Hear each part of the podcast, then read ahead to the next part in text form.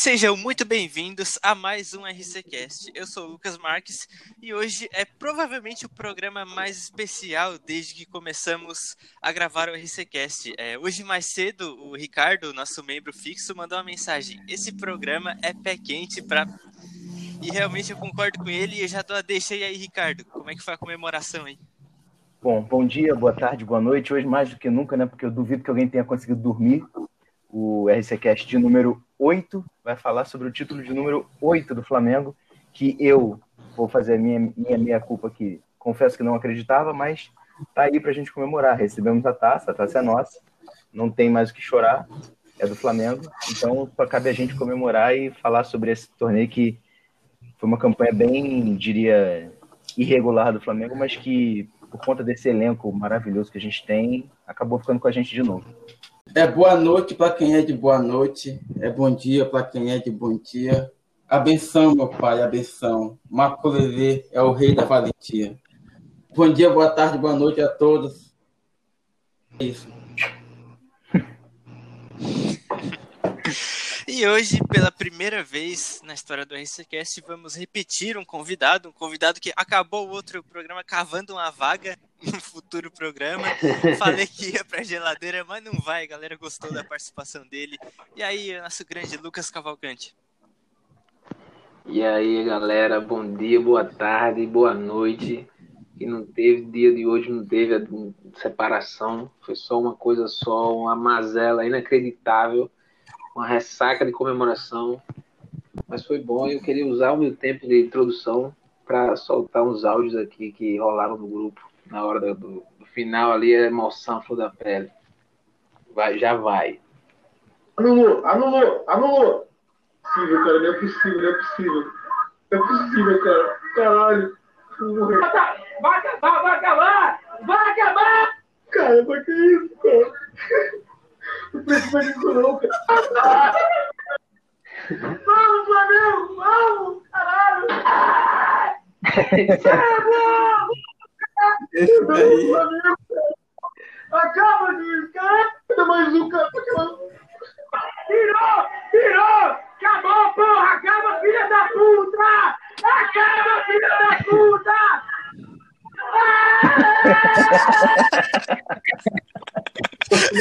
Esse foi o melhor de todos, esse foi o melhor de todos. Cara, essa foi a reação mais genuína de todo mundo, tá ligado? Naquele momento. Mano, quando o Cássio soltou aquela bola ali, mano, porra, o coração parou, não teve como, silêncio que rola no áudio ali, um segundinho que caralho, vai ser gol, os caras vão entregar mesmo, velho. Graças a Deus o boneco lá chutou pra fora e foi só amor. Mas agora, sem mais delongas, Não, antes foi- a gente vai a gente vai revisar o campeonato todo do Flamengo, mas eu já começo com uma pergunta e passando a bola para vocês. Alguém se arrisca a dimensionar o que é Gabriel Barbosa na história do Flamengo? É, numa posição de idolatria, pensando aí num ranking, alguém pensa alguma coisa além de ele estar próximo do Zico ou o Júnior e Leandro ainda na frente dele? O que, que vocês acham? Então, cara, eu assim, é- eu não gosto de fazer esse tipo de comparação agora, porque parece assim, sempre parece absurdo quando a gente está vivendo o momento de uma de um, de um ídolo sendo formado, né? E assim, é claro que ele já é nosso ídolo, assim, já está para sempre no, no coração da torcida, no coração do Flamengo, por tudo que ele já fez, assim, em duas temporadas, né? E está indo para a terceira. É, mas eu, eu diria que assim, eu- ele está caminhando a passos largos para estar na para estar no top 3, talvez, assim, fixo, né? Tá- Dificilmente ser atingido novamente, porque é, ele não, acabou não fazendo nenhum gol ontem, mas ele já tem 70 gols pelo Flamengo, está perto de se tornar o artilheiro, está a quatro gols de se tornar o artilheiro isolado do Flamengo no século XXI, vai ultrapassar o Renato Abreu. É, Diga-se de passagem, inacreditável que o Renato Abreu seja o artilheiro do Flamengo no século XXI, mas enfim, isso não é, não é disso que eu estou falando. O que eu queria dizer é que assim, é difícil fal- falar sobre a idolatria de um jogador no momento em que ele está vestindo a camisa do time, né? Eu acho que assim, daqui a, eu espero que bastante tempo, talvez uns 4, 5 anos ou mais, eu espero, é, quando a gente já não tiver mais o Gabigol jogando pelo Flamengo, é, tudo que ele fez pelo Flamengo. Assim, quando, quando, a, quando a passagem do Gabigol se encerrar no Flamengo, a gente vai poder dizer, bom, então foi isso aqui que ele fez. Né? No primeiro ano de, dele pelo Flamengo, ele deu para a gente um brasileiro, uma Libertadores. No segundo, ele deu outro brasileiro. É, no terceiro, ele, ele, deu mais coisa, enfim. É, e aí eu acho que a gente vai ter uma noção né, mais exata do que, do que ele representou, do que ele representa. Eu imagino que daqui a um. Sim, quando se encerrar a passagem dele pelo Flamengo, a gente vai ter noção de tudo o que ele proporcionou né, para o Flamengo em termos de títulos, em termos de artilharia. E aí a gente vai ter uma noção mais exata de em que, em que prateleira de ídolos ele está, né? Eu, particularmente, eu já imagino ele na primeira prateleira do lado de Zico, Leandro e Júnior. Mas, assim, também não, não cabe a mim escalonar né, em que posição cada um deles está. Claro que Zico não, não entra na discussão porque está acima de qualquer coisa no Flamengo. Não se discute a posição do Zico como maior ídolo da história do clube. Mas eu diria que eu, eu particularmente diria que o Gabigol já está na primeira prateleira perto de perto desses outros desses outros dois, Leandro Júnior e, e, e, o Gabigol com eles. É, eu, eu confesso que eu sou eu sou meio puritano quanto a, quanto à trindade ali, né? Zico, Júnior e Leandro. Eu tenho uma certa dificuldade de mexer com eles.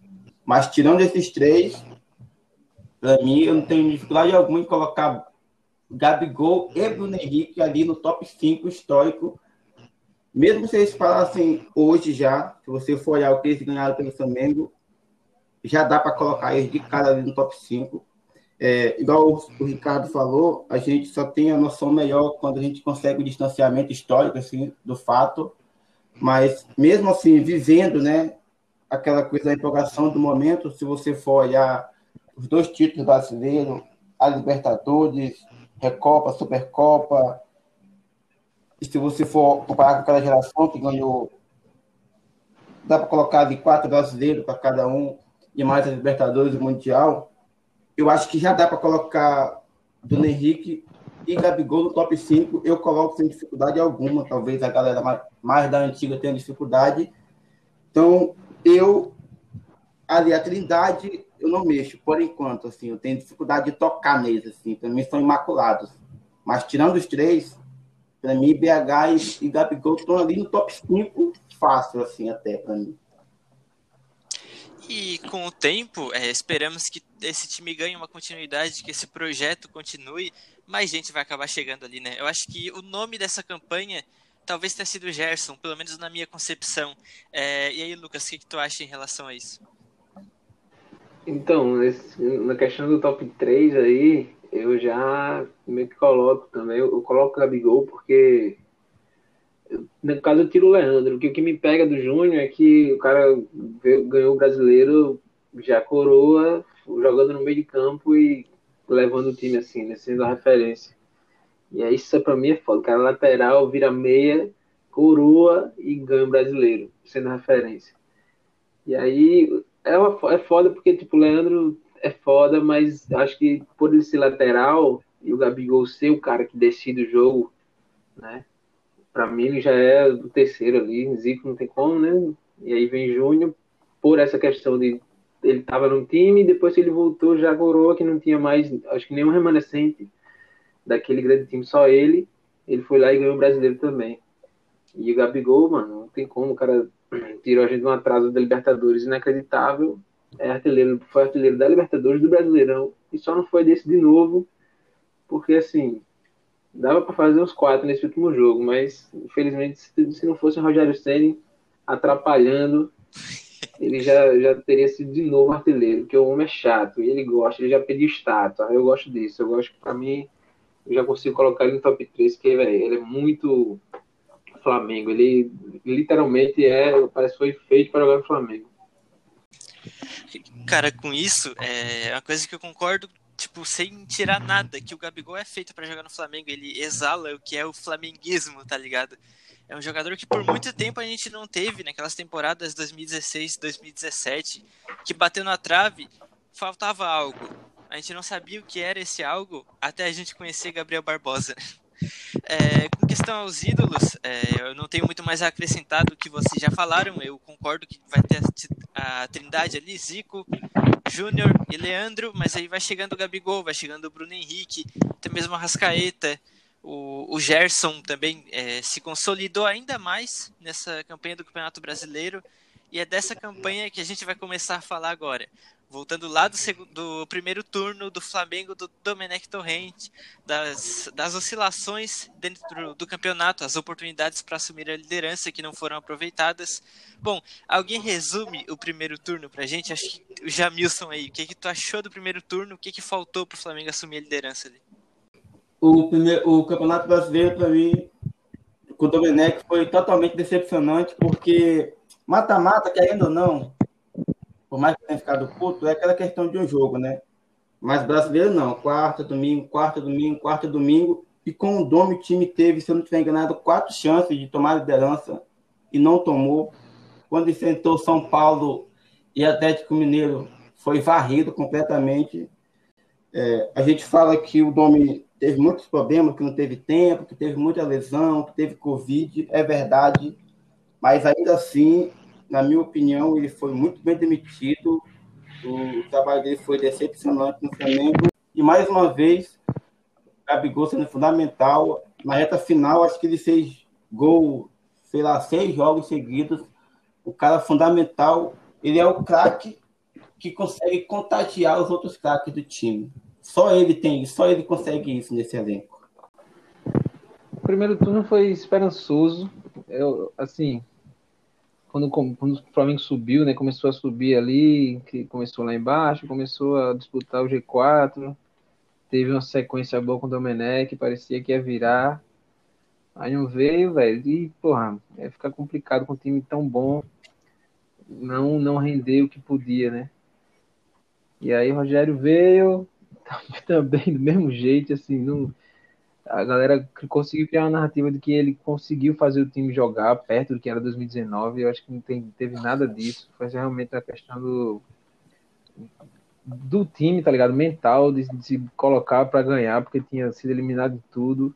Os caras sabem da, da qualidade do, deles, que eles são os melhores do Brasil, e dá para ganhar, é só organizar. E aí, realmente, essa, e eu concordo plenamente com né? Que, tipo, o, Gabigol é o único cara que realmente chama, ele consegue chamar, tanto só indo marcar, ele chama o time para marcação, na, no grito, indo para cima, dando chute.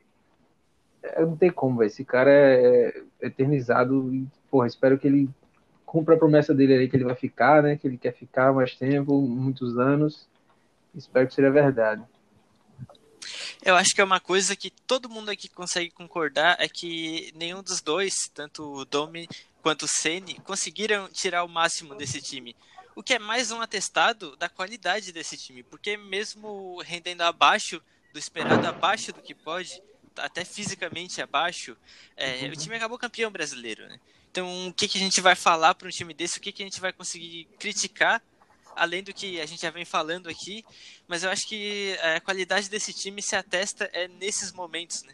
Então, eu eu realmente assim, eu, eu comecei a, a criar esperança assim justamente porque o Flamengo de fato teve uma uma, uma arrancada pequena assim, de fato, mas teve uma teve um momento bom no campeonato no primeiro turno assim com, com o Domenech, teve uma sequência de vitórias, teve uma sequência invicta no campeonato. Mas o que me pareceu, é, particularmente assim, para a pretensão do Flamengo na, no Campeonato Brasileiro, que era ser campeão, é, é o seguinte, que assim, o, o, Flamengo começou muito mal, começou as duas primeiras, as duas primeiras rodadas perdendo e a segunda derrota, inclusive, foi muito marcante, porque foi uma derrota assim, avassaladora, o time se arrastando em campo, perdendo daquela maneira para o Atlético Goianiense. É, sendo completamente envolvido pelo, pelo Atlético Goianiense, que, enfim, com escolhas erradas de, de formação do técnico, enfim. Mas quando começou a. Quando passou a, a, primeira fase, as primeiras quatro, cinco rodadas de resultados ruins e tropeços, enfim. É, a gente precisa lembrar, exemplo, o Flamengo empatou com o Botafogo na primeira, no primeiro turno, e o Botafogo foi rebaixado na lanterna com 27 pontos, né, de 118 possíveis. Então, assim, de fato, foi decepcionante, como, como o Jamilson falou, mas assim, eu cheguei a criar uma certa esperança na, nessa arrancada que o Flamengo deu e o que eu, o que eu imagino que tenha acontecido com o elenco, com o mental, com a parte mental do elenco foi o seguinte, é, quando o time né, entrou no G4 começou a, voltou de fato a briga pelo título, é, O Flamengo teve a primeira chance de assumir a liderança e não conseguiu. Teve a segunda e não conseguiu. É, contra o Internacional, se tivesse vencido no Beira Rio, teria assumido a liderança e também não conseguiu. Empatou, estava quase perdendo, empatou os 49 do segundo tempo. Teve mais uma chance de assumir a liderança contra o São Paulo na, na rodada seguinte, perdeu de 4 a 1 em casa com erros e, e erros e mais erros né, do, do sistema defensivo, individuais, enfim. O que eu acho que aconteceu a partir daí foi a cada, cada chance perdida de assumir a liderança, o elenco foi meio que dando uma desanimada. E isso, para mim, é nítido na primeira rodada do retorno, a goleada sofrida pelo Atlético Mineiro, que você via, de fato, um time completamente desmotivado em campo. É, isso não tem como contestar. Assim, o time não era nem uma questão física de, de, de cansaço nem nada, era uma questão assim, de falta de motivação mesmo. É, perdeu daquela maneira assim para um time que não tem nenhum atributo a mais do que o Flamengo. E o Rogério ele, ele demorou para recuperar essa parte mental do time de, de assumir essa, essa.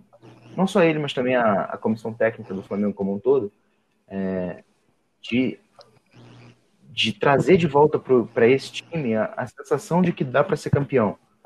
É, demorou um pouco para o time engrenar dessa maneira. E quando já parecia que não tinha mais como, que já tinha perdido a, a última oportunidade, o Flamengo ainda chegou na penúltima rodada com chance de assumir a liderança. E aí, quando o Flamengo dependia só de si, que esse é o nosso maior terror sempre, né? É, o Flamengo conseguiu vencer o Internacional e, assim, vencer o Internacional, eu diria, apesar do treinador, porque a gente sabe que o Rogério Senna, por mais que ele seja um. Por mais que tentem pintar ele como um treinador promissor, enfim, é, eu acho ainda que ele tem muitas deficiências e precisa aprender muita coisa ainda, precisa aprender, é, conhecer melhor o elenco para saber quem ele pode colocar no jogo, quem ele, é, em que momento do jogo ele precisa tirar um jogador, tirar outro jogador, enfim. Tirava muito do sério os primeiros jogos do, do Rogério quando o time precisava de resultado e ele me tirava Everton Ribeiro e a Ascaeta do jogo. Isso isso para mim não tinha cabimento, enfim. Ele demorou, o, o, não só o Rogério, a comissão técnica toda dele, demorou muito, mas deu tempo assim na, no, na bacia das almas, assim, no último momento para recuperar essa parte mental, de dizer para o time que, é, apesar de qualquer dificuldade, apesar de qualquer problema tático, problema técnico do time, é, dá para ser campeão porque a gente é muito bom. É, e quando o time voltou a acreditar nisso, voltou a acreditar na, no último segundo possível, e aí reassumiu a liderança e, e, e mesmo perdendo o último jogo, ainda contou com com, com a ajuda do Corinthians, que a gente é eternamente grato por segurar esse 0 a 0 lá em, lá em Porto Alegre. E mandaram no grupo mais cedo né, uma parada que ah, o cara quer zoar o Flamengo e não consegue, porque fica dizendo, ah, foi o Cássio que deu tudo pra vocês, aí o Flamengo já é ídolo, cara. Dá, dá, manda, manda bicho pra ele, manda medalha. E aí, mano, lá quando eu tava assistindo no bar, galera começou a cantar, porra, aqui tem um bando de loucos, flamenguista, todo mundo. Maravilhoso. Todo mundo puxando aqui, bando de louco, louco, ponte Corinthians, aí não existe, pô. Flamenguista é uma raça. Se tiver algum representante de um podcast corintiano aí que esteja ouvindo a gente, quiser fazer um episódio especial é, exaltando o que é o goleiro Cássio na história do futebol brasileiro, a gente tá aqui à disposição. Pode chamar. A gente tem um convidado que a gente pode botar aí, que é né, o Davi. O nosso é fã Davi do Cássio Kraus. já há muito tempo. O Davi exalta o Cássio como o maior goleiro do Brasil mesmo quando ele falha. Detalhe, detalhe, ele pode continuar falhando, que vai continuar sendo. Independente do quanto vale, ele vai ser. Não deu nada. Bom, é, voltando para o Campeonato Brasileiro, é, falamos aí do primeiro turno, eu acho que vale ressaltar que o Campeonato Brasileiro é continuidade, é a estabilidade, né? É o time que consegue, por mais tempo, manter um nível de atuação e pontuação. E numa temporada típica como essa, com uma pandemia que está rolando, sem torcida, com um calendário mais apertado ainda do que já é no futebol brasileiro, é muito difícil manter essa continuidade. É, mas acho que vale ressaltar que, mesmo que o que o Flamengo teve não foi uma estabilidade, mas foi o que mais chegou perto disso, né? Porque no final das contas foi o time que mais pontuou, que mais venceu e que acabou levando o título. Eu acho que os outros times tiveram um pico de atuação. O Atlético Mineiro, talvez ali no final do primeiro turno, com o Sampaoli, o Internacional ali nas nove vitórias consecutivas com o Abel, mas o time que mais chegou perto de manter uma estabilidade de pontuação, não digo de atuação, o time que conseguiu continuar pontuando e acabou sendo campeão foi o Flamengo. Então acho que mesmo que você pode criticar o nível do campeonato, falar que achou que foi abaixo, é, não dá para dizer que esse título não foi justo, né? Foi uma coisa que o Jamil falou em outro episódio. O, o pontos corridos não tem como questionar o campeão, né? Mesmo que o Flamengo não jogue tão bem, se não tiver nenhum time que seja regular, não tem como. O Flamengo tem no seu elenco quatro, cinco, seis cabeças que são os melhores disparados assim, no Brasil, que não tem nem comparação. Assim, Bruno Henrique, Gabigol, Everton, Gerson, porra, uma hora os caras decidem, pô, pode empatar com um time fraco, mas continua pontuando, é você tá falando. Você falou que foi o time que mais se manteve. O Flamengo ele não conseguiu no campeonato inteiro ter uma arrancada igual a do São Paulo, igual a do Galo, igual a do Inter, que ficou nove jogos sem perder. Mas também não ficou igual o Inter, que ficou com o Abel assumiu seis jogos sem ganhar, por exemplo. Ele não teve um pico assim, que ficar vários jogos ganhando, mas também não teve um grande declínio. Ficou ali naquela média, ganha dois, empata um, perde outro, aí ganha cinco, aí perde de novo. Então, com essa estabilidade, ele conseguiu se manter e ser campeão. Agora, você falou que o mérito do elenco, que apesar de, de os técnicos não conseguirem tirar tudo, eles foram campeão. Além do técnico, tem a diretoria, né? porque a diretoria voltou o estadual antes e o time ficou 13 dias parado e no começo do campeonato estava se arrastando em campo. A partida com o Atlético Goianiense foi muito isso, time completamente morto, se arrastando em campo.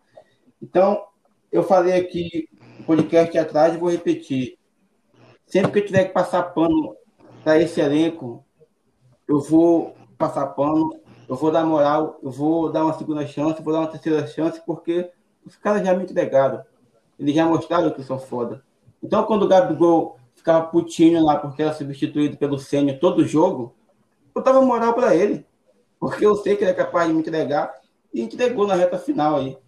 Quando o Felipe Luiz estava tomando bola nas costas direto lá, parecia que tinha virado uma peba, eu confiei nele, porque eu sabia que era o esquema. Quando mudou o esquema ele começou a armar pelo meio, em vez pro fundo, tá aí. Cracaço de bola. Então, eu sempre vou confiar nesse elenco. Infelizmente, o Ceni vai ficar. Bora ver aí, né? Como é que vai ser. Não confio muito, não. E acho que a unanimidade aqui no RCCast é a falta de confiança no trabalho do Rogério Ceni, que hoje recebeu na bola de prata ESPN o prêmio de melhor treinador do campeonato, que é, é manjada, né? Como o Ricardo falou, treinador campeão geralmente acaba levando. Mas é, em, futuramente, numa, no próximo episódio do RCCast, a gente vai voltar a debater a continuidade do Sene. Mas hoje é o momento de olhar para trás no segundo turno, ali na chegada do, do Sene, logo no, na virada do turno. Bom, o que, que vocês acharam quando o Sene foi apresentado e o que, que mudou para vocês na continuidade? Quando ele começou a perder, eh, os resultados não vinham, as eliminações vieram. Qual era o pensamento de vocês ali, naquele momento? Não dava mais? Não, então, quando, quando o Rogério chegou, ele, ele estreou na Copa do Brasil, né? Contra o, contra o São Paulo, no Maracanã. E assim, a gente. A última experiência que o Flamengo tinha tido, que a torcida tinha tido, era justamente a derrota pro Atlético Mineiro e vinha, assim, meio que abalado por isso. Né? No, entre, entre o domingo da, da derrota pro Atlético, do 4 a 0 pro Atlético, e a derrota pro São Paulo na Copa do Brasil, a estreia do Senna, é, a gente vinha de uma segunda-feira que o Domenech foi demitido, da terça-feira que o Rogério foi anunciado, e aí criou-se uma expectativa de que o Rogério poderia recuperar não somente o futebol, mas também a confiança do time, que já parecia abalada.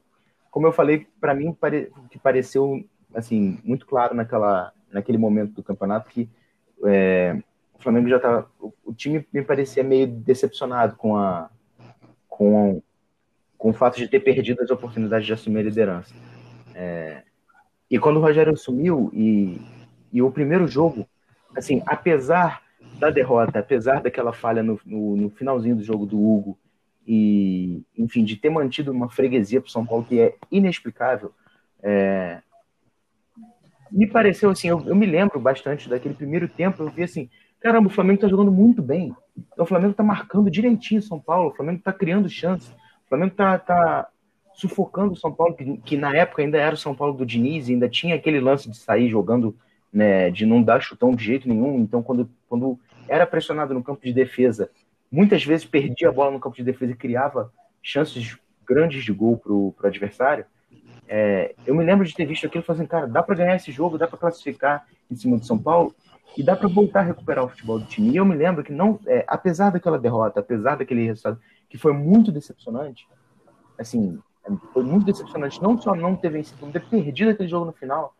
É, os primeiros jogos do Flamengo eu me lembro bastante de, de, de ser seguir mais ou menos esse padrão. O primeiro tempo era muito intenso, o time jogava assim pressionando muito o adversário e tinha uma, um volume de jogo muito grande e acabava meio que perdendo a inspiração no segundo tempo e acabava, quando não construía o resultado, acabava é, se, se colocando numa sinuca de bico que era muito difícil de sair.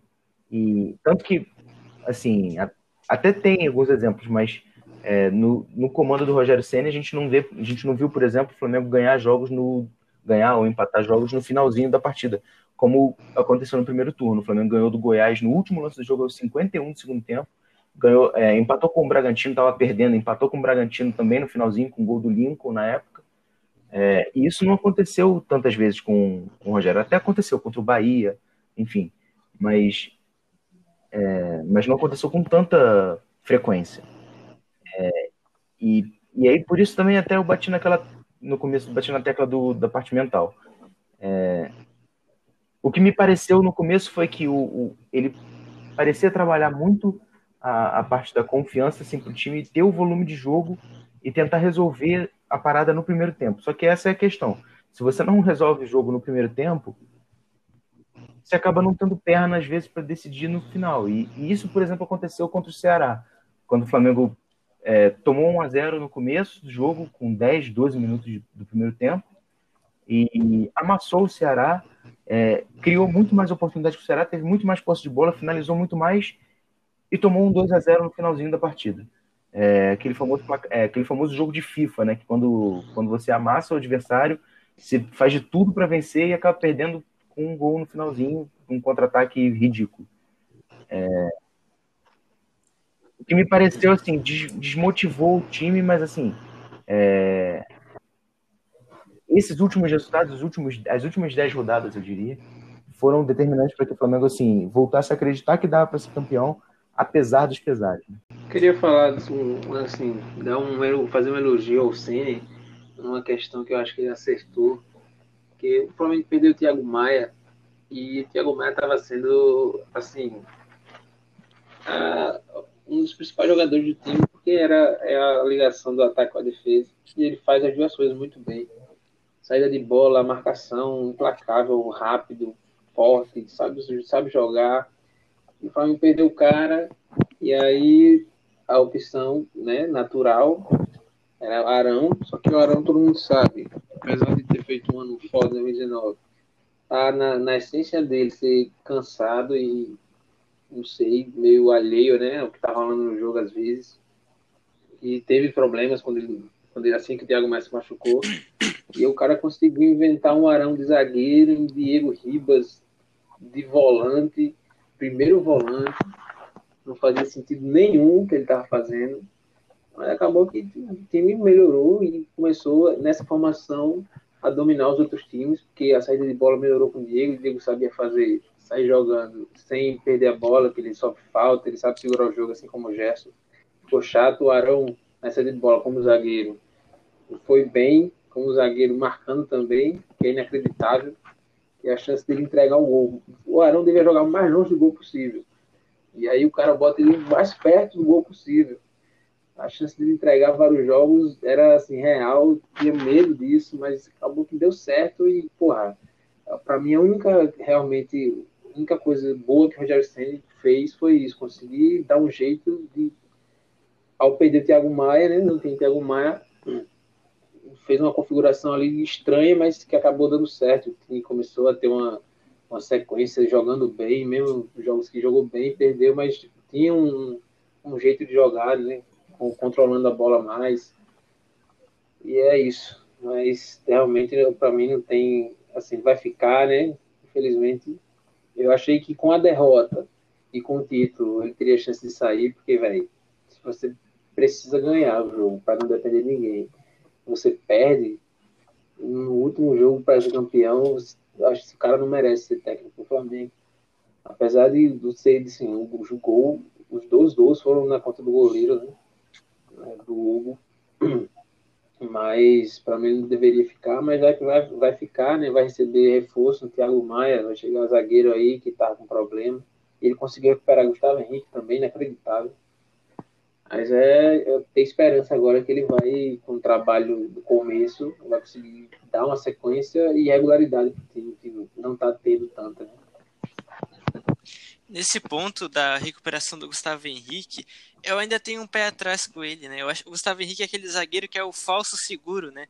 Você vê que ele tá firme na zaga, se tá tirando tudo, tá bem no jogo aéreo, do nada ele vai puxar a camisa de alguém dentro da área, né?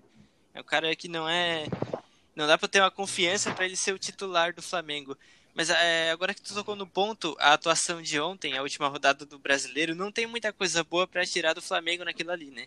Tirando, bom, o momento, a emoção de ser campeão, mas acho que o que aconteceu dentro de campo não tem muita coisa boa para ressaltar. O que, que vocês acham? Alguém enxerga diferente? Cara, sobre o jogo, não tem muito o que falar, né? Foi um jogo fraquíssimo, mas dá para falar sobre a instituição Flamengo.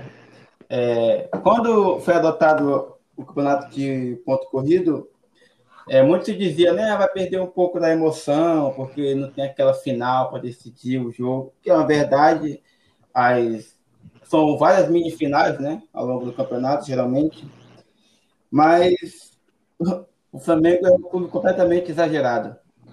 Ele conseguiu ser campeão fazendo a menor pontuação possível, ele conseguiu ser campeão fazendo a maior pontuação possível e ele conseguiu ser o, ele conseguiu ser o campeão na última bola do último jogo da última rodada. Mesmo nos pontos corridos, ele não conseguiu ah, só ganhar. Ah, tipo um Cruzeiro, ganhei aqui. Não. Ele foi lá e marcou, carimbou. E tem um texto muito bom do João Luiz, da ESPN, que é de 2017, que ele fala que ele fala mais ou menos assim, que o Flamengo é um ator de um filme que ele não aceita atuar em nenhum filme que não tenha ao menos duas invasões alienígenas, seis fugas de dinossauro e dez gorilas gigantes por toda a cidade. E é uma... Basicamente, o filme que você gosta. Isso, entendeu? Ele é um filme exagerado, entendeu? Eu fico muito com o Flamengo por causa disso. Porque eu quero, eu quero um, um, um time que desvie um míssil de um submarino com a mão. E o Flamengo é isso. Mesmo nos pontos corridos, ele conseguiu ser extremo nas três conquistas.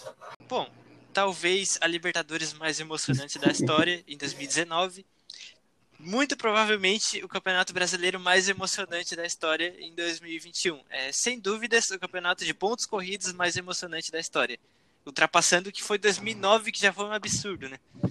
Mas é, Antes de mais nada, é, antes da gente é, ressaltar mais ainda a figura do Flamengo, tem um ponto que eu não podia deixar passar, que é a, a arbitragem, as teorias da conspiração e o terraplanismo da mídia gaúcha, que vai acabar passando para a história esse campeonato como o campeonato que foi roubado, que foi manchado em favor do Flamengo.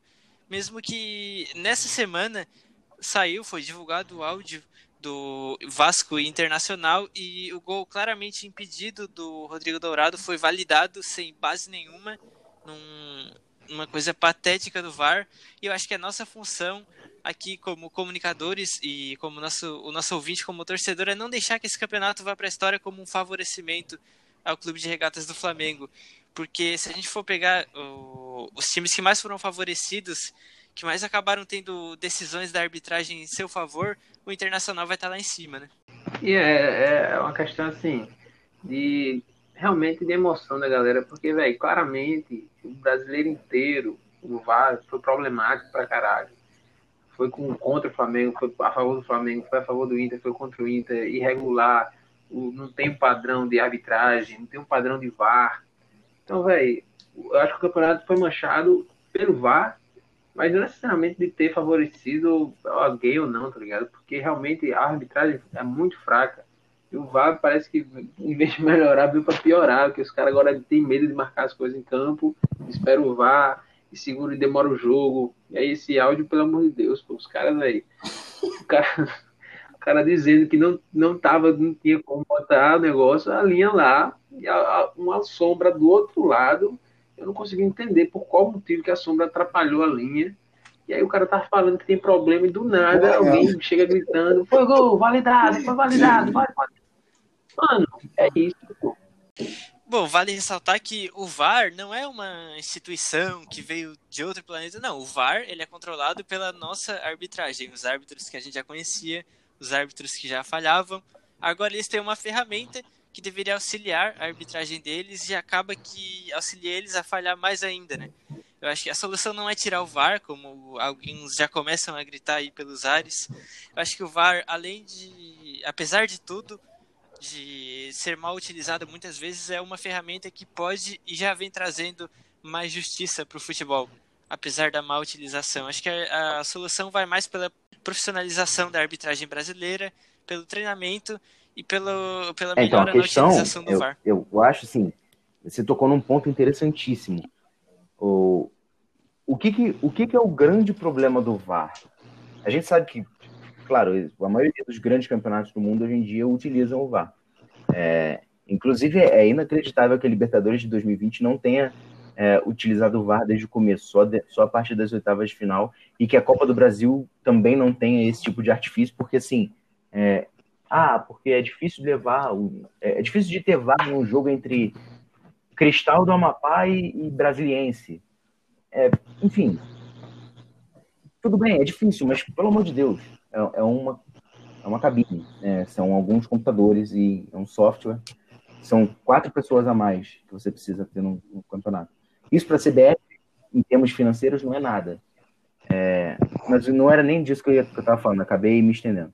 É, a questão é, o ponto que você tocou, o Marcos, é interessantíssimo porque a gente está acostumado a lidar com a arbitragem brasileira desde que a gente começou a acompanhar futebol. E a gente sabe que a arbitragem brasileira é muito fraca. Ela é, é, é influenciada por torcidas é, mandantes, é influenciada por diretorias mandantes, é, dire... é influenciada é, por pressão de jogadores dentro de campo. A gente, é, tanto que a gente está acostumado até hoje com os termos juiz caseiro, é, ganhou no grito, é, peidou para marcar alguma coisa porque a torcida gritou. É, a gente sabe que esse tipo de coisa acontece. No campeonato, nesse campeonato não tem como fazer isso porque não teve torcida, mas enfim, é, não é só disso que a gente está falando, estou falando da arbitragem como um todo desde sempre. É, tanto que a gente, a gente se acostumou a, a usar esses termos para falar da arbitragem brasileira.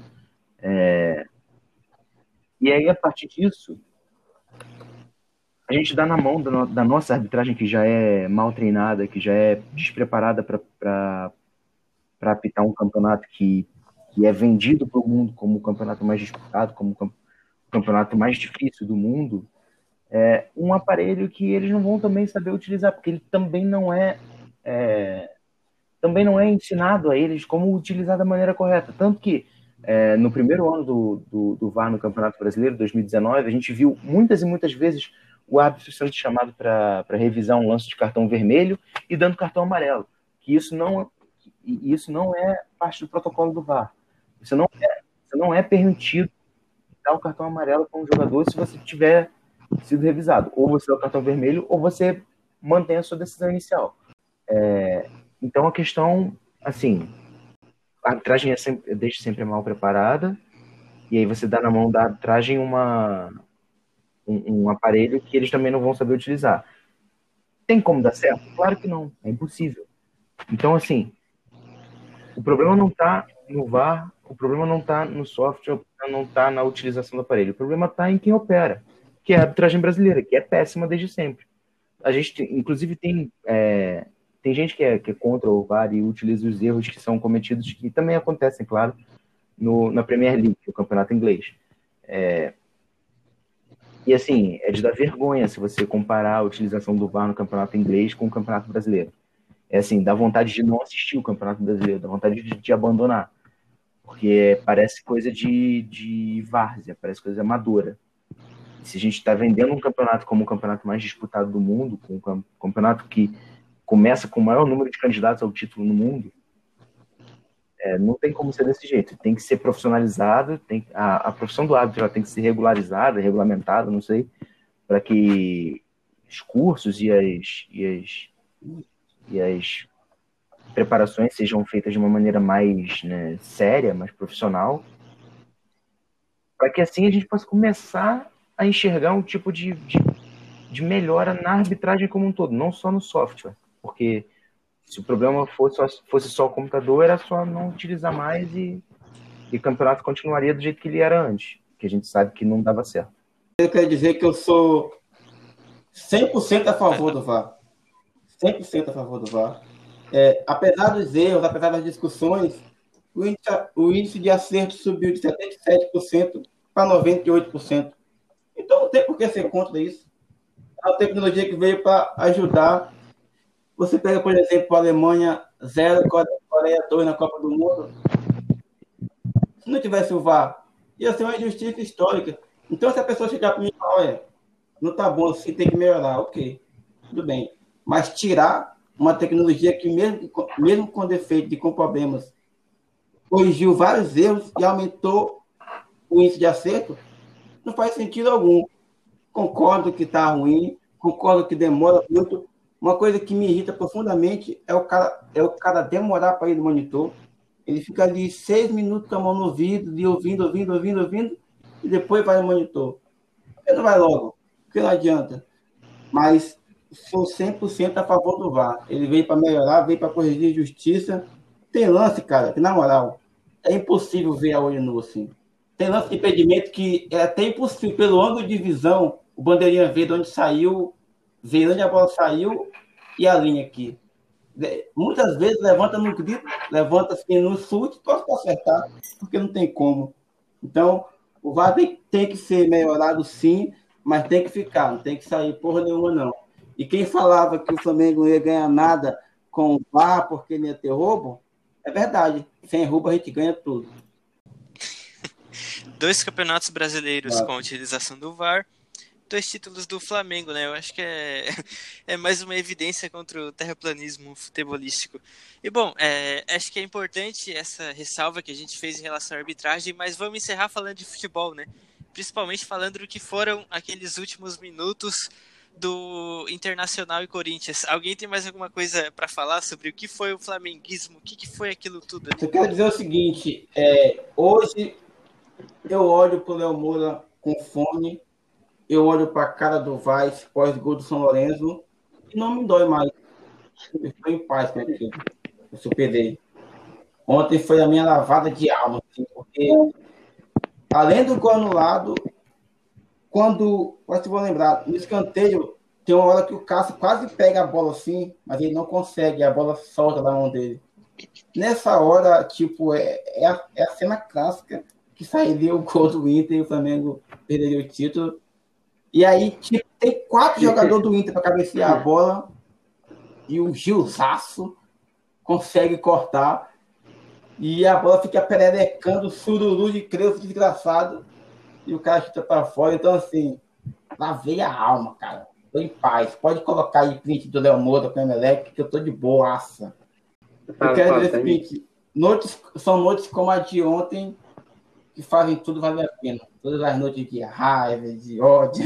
Noites que de ontem fazem tudo valer a pena. Assim. E até citar essa, essa questão do Léo Moura, porque deve ter sido a última vez né, que o flamenguista dividiu uma tela tão emocionante. Ficou, caralho, esse jogo, a gente acompanhou dois jogos no final, de forma assim, né, sinistra e para a, diferença, né, de patamar mudou até nisso, pô. Aquela última vez, né, foi aquele gol do Emelec saindo lá e o, o filme passou na cabeça de novo, mano. Vai sair o gol do Inter, tá na cara. Eu já lembrei do, do, do torcedor do Inter dizendo gol do Flamengo, né, em 2009. Gol do Flamengo, não, não. Eu tava sentindo, mano, não tinha como. Quando o Cássio soltou a bola ali, velho, ele entregou esse, esse gol. Não tem como. O cara soltou a bola, ele já era, era dele ali. Ele, ele entregou, os caras vão entregar, velho. E, porra, graças a Deus, e tudo certo. Graças a São Judas Tadeu, que interferiu ali no pé do rapaz e fez ele chutar para cima. Acho que a bola quicou um pouquinho. O São Judas deu um, levantado, ele mandou para fora. Então, é, só para só falar sobre isso também, a questão do. É, o, o Jamilson falou super bem, assim, de, de exorcizar esses fantasmas e lavar a alma sobre essas últimas situações que o Flamengo viveu, tanto no, tanto no brasileiro como na Libertadores, enfim. É, o, que, o que a Libertadores de 2019 é, proporcionou para mim, particularmente, foi é, tratar de uma maneira totalmente diferente todas as eliminações que eu vi o Flamengo passar. Não, é, eu não coloco nesse, nesse bolo a, a eliminação para o defensor em 2007, porque o Flamengo pelo menos venceu e lutou até o final. Eu não, eu não trato aquilo como um vexame. Eu coloco de 2008 em diante. Assim, o fato de a, aquela derrota para a América do México, a, derrota para a Universidade do Chile em 2010, essa derrota, essa, essa eliminação escrota com o gol do Emelec no final, com o Léo Moura né, ao vivo na Fox, assim, ouvindo o jogo na época. É, 2014 ter perdido em casa para o León do México. É, 2017 ter perdido na última bola do jogo para o São Lourenço. É, enfim, hoje em dia tudo isso passou, sabe? Tudo isso é, é só lembrança, é só, é só poeira, sabe? É, se apagou completamente o que ficou na minha cabeça a partir, de, a partir daquele momento foi é, o, o Gabigol né, dividindo a bola com o Pinola, o Pinola cabeceando a bola para o lado e o Gabigol fazendo o gol do, do título. Que para mim a Libertadores a partir de hoje é isso. A partir desse momento é isso. Assim, por mais que o Flamengo tenha sido eliminado na Libertadores seguinte, nos pênaltis, mas enfim, acontece. É, não é vexame. O que, é, o que acontece para mim, que é Libertadores para mim hoje em dia, eu vou contar essa história. História de como o Flamengo virou uma final de Libertadores em três minutos. É, e, assim, o momento de ontem, cara, os, os sete minutos finais, diga-se de passagem, muito coincidentemente, os dois jogos tiveram sete minutos de acréscimo no final. Né? Parece até, se é que vocês não entendem, que o, que o, delegado da partida soprou para o juiz que deram sete minutos lá no, no outro jogo. Quem, é, quem tava assistindo. Quem tava, quem tava assistindo o jogo do, parece, do né? Inter em parece. paralelo percebeu que naquele jogo não aconteceu nada o suficiente para dar sete minutos. E o juiz ainda deu um a mais, porque depois que o, que o, gol, que o gol foi anulado aos 49 minutos, ainda rolou a confusão com o bandeirinha, até a confirmação do impedimento, o juiz ainda deu mais um minuto. Foi o suficiente para sair aquele escanteio, aquela confusão, e que o zagueiro do Inter estou, estou a bola para fora. Ou seja, foram oito minutos de acréscimo. Aquele bandeirinha é o homem que mais tinha certeza que ia ser agredido. Quando ele levantou a bandeirinha, ele falou assim, se eu, se eu sou ele, eu ia ter certeza que o Edmilson ia chegar assim, aproveitando o embalo da corrida e ia me dar uma voadora. E, é exatamente, eu até Pô, falei isso no grupo, assim, eu, eu, eu não acredito como é que nem, nenhum reserva do Inter teve é, o estalo de dar uma porrada no, no bandeirinha na hora. Como assim você está anulando esse gol? Enfim, anulou corretamente, inclusive. É, mas assim, o que eu tava falando sobre. Comecei a falar sobre Libertadores e agora eu vou falar sobre brasileiro. É que assim. É, é, mais, uma, é mais um fantasma que foi exorcizado por esse time do Flamengo. É, o, de, o de ser eliminado, ou de ser vice, ou de perder algum, alguma classificação nos instantes finais de uma partida. É, quando, a, quando o juiz apontou, quando o bandeirinha apontou aquele impedimento, né? Qualquer outra eliminação, qualquer outro vice de brasileiro que o Flamengo tenha sofrido, até vice de Copa do Brasil, vamos combinar, é, que o Flamengo passou, hoje em dia é poeira, cara. Hoje em dia é poeira. O que eu, me, o que eu vou contar, o que eu vou contar daqui para frente, se falar de Campeonato Brasileiro é, é que o Flamengo é, o Flamengo é um dos maiores campeões da, da era dos pontos corridos e um dos maiores campeões da era dos mata-mata. Flamengo tem três campeonatos brasileiros na, na era dos pontos corridos cinco no mata-mata. São oito títulos brasileiros, é isso que importa. É só isso que importa. O Flamengo tem. E, que, e quem tem. Assim. E, quem tem oito tem mais. De campeão, se você estiver falando de o maior campeão é o Flamengo. Tudo bem, o, o seu, você, vai, você vai considerar os campeonatos de antes de 1971 como títulos nacionais? Ok. Você pode ter esse direito, porque são títulos nacionais e eram os títulos mais importantes da época. Mas não eram campeonatos brasileiros. Campeonato brasileiro 71 em diante. Apenas. O Flamengo é octacampeão brasileiro e, e, e, é isso que vai ficar na história. Yeah. E é isso que vai ficar na sala de troféu e é isso que vai ficar no site da CBF se você for lá. Daqui a 45 anos ainda vai estar lá. 2020, campeão. Flamengo, vice internacional. É isso que importa. E é com essa energia aí de alma lavada com o futebol, de alma lavada com os últimos minutos de uma partida do Flamengo, que a gente vai encerrando mais um RCCast. Agora eu vou dar aí a deixa para vocês fazerem o encerramento final. Aí, ô Jamilson, preparou alguma indicação Nossa. cinematográfica? Lembrando que esse é um episódio histórico, episódio do é, episódio do Octa. Espero que a, a recomendação seja boa, hein? Isso aqui vai entrar no arquivo histórico. É, eu quero agradecer a todos vocês que nos ouviram até agora. Eu tô feliz pra caralho. Eu quero dizer que os segundos ali do Edenilson tirando a camisa com o Vilani gritando 41 anos depois e a câmera focando no bandeirinha rodeado de Colorado é um dos momentos mais mágicos assim, da minha vida. Ele tá gravado no meu córtex. Então, ó que tá caralho. E tem mais, tem oito. Simples assim. Agora, a minha dica cinematográfica, para você se acalmar um pouquinho, pegar a varoa, deitar aí, assistir um filminho, é A Geladeira Diabólica. Acontece o seguinte: o casal, o casal se muda para um apartamento ali em Nova York, precário, né? E o único item do apartamento que os atrai é uma geladeira. Porém, eles descobrirão que ela é um objeto assassino brutal que envia suas vítimas para o inferno. Então, assim, um- uma história maravilhosa, um ser inanimado que ama, seduz e mata. A geladeira diabólica. Um abraço, Octa. Ricardo Santiago, o que, que achou do, do Então, Octa? O que, que achou do é, é filme? mais um que entra para a lista de, de filmes que com certeza é, com certeza é, é- dá, dá, vontade de procurar o Celso Russomano para buscar uma hora e meia de, de vida de volta. Né? Mas enfim, mas enfim, estou aqui para agradecer a todo mundo que nos ouviu por mais essa edição, é, dizer que, enfim, muito feliz por esse desfecho que, de fato, eu já tinha perdido a esperança por um tempo, mas que, enfim, graças a Deus deu tudo certo, a taça é nossa, a medalha é nossa, enfim. Só queria terminar com uma frase de efeito que não é muito do meu feitio, vocês sabem que eu não sou muito de fazer essas frases assim meio clichê, mas se é para terminar de uma maneira assim mais histórica, é, esse é o programa para isso. Então, na vida, eu só tenho duas certezas, tá? A primeira certeza é a da morte e a segunda é que eu teria um desgosto profundo se faltasse o Flamengo no mundo. Muito boa noite a todos. E que eu Que acredito você no acredita no título do? Eu tinha me programado para falar isso e acabei esquecendo. Muito obrigado. Eu tinha me programado e acabei esquecendo. Eu acredito no título do RCCast. O título é nosso, tá? O primeiro campeonato do. RCCast é do Flamengo. Então, errado eu não estava. E aí, Lucão, o primeiro convidado a voltar ao RCCast, a fazer sua segunda participação, como é que foi?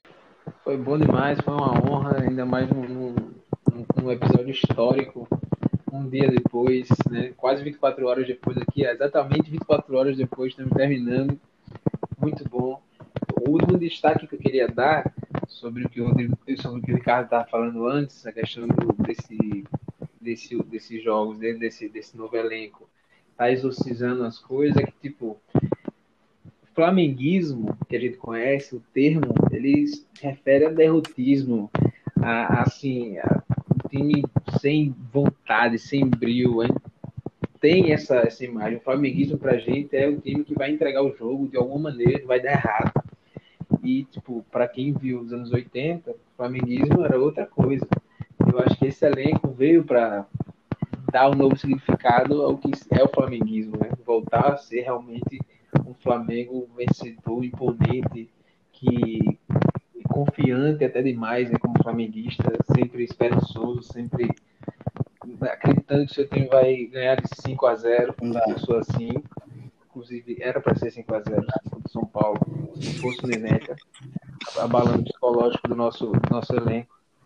Mas é isso, acho que esse- esses caras, esse elenco que foi formado, eles estão apagando esse, significado de flamenguismo ser derrotismo, né? Ser um time que, no fim das contas, no final do jogo, de alguma, alguma maneira, ele vai fazer o torcedor dormir triste, né? 40 milhões de pessoas ele dormir triste. Já não é mais assim. Até quando não depende dele, até quando ele perde, Alguém dá uma alegria pra gente. Corinthians, né? Cássio, gigantesco e bandeirinha. É isso. Boa noite, boa tarde e bom dia. Isto é Clube de Regatas do Flamengo. E essa foi a primeira temporada do RCCast, né? Oito episódios, octacampeão.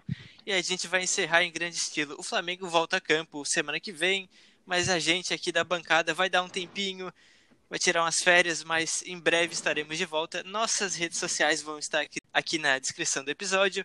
A minha do Ricardo, do Jamilson e a do Lucas Cavalcante, nossos convidados de hoje. Se você quiser deixar alguma pergunta para quando voltarmos para a nossa segunda temporada, quiser deixar seu feedback, estaremos recebendo. Mas por enquanto é isso. Aproveitem essa mini férias aí que teremos do Flamengo e em breve estaremos de volta. Valeu!